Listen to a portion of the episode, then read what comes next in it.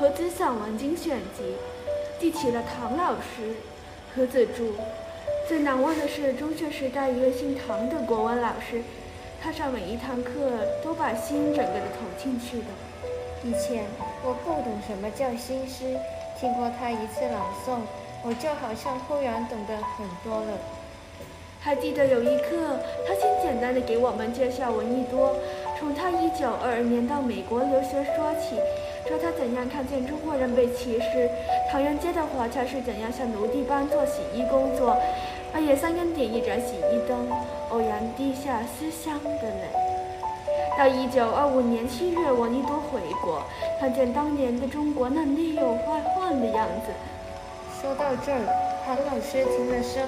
让课堂的空气显得冰冷。这时候，他就开始用带着悬疑、神秘感的语气，富于节奏感的朗诵闻利多一首名叫《一句话》的诗了。有一句话说出就是祸，有一句话能点得着火。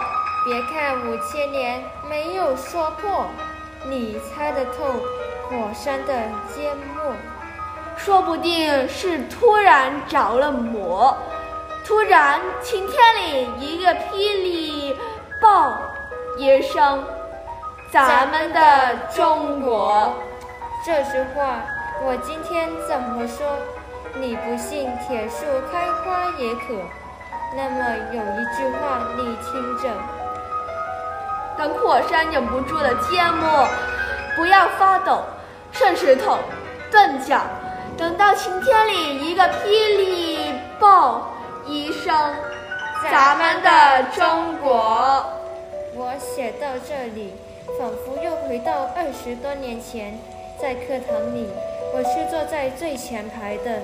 唐老师讲课时，喜欢挪步到学生前座位前边站着，所以他朗诵时，我目不转睛看着他，仿佛感到他急促的呼吸。听他凝聚全身力气似的呼出最后一句“咱们的中国”时，我的心也仿佛跳离了心房，并且这句快乐常常使我在往后的日子里低回思索，长期鸡蛋要了解中国、认识中国，为他而自豪，也为他而淌泪，并且。后来，当我研任教师时，心中就升起了唐老师的榜样。我绝对相信教师对学生潜的影响，因此，当要挑起教师的担子，就要像唐老师那样，精神投入，再投入。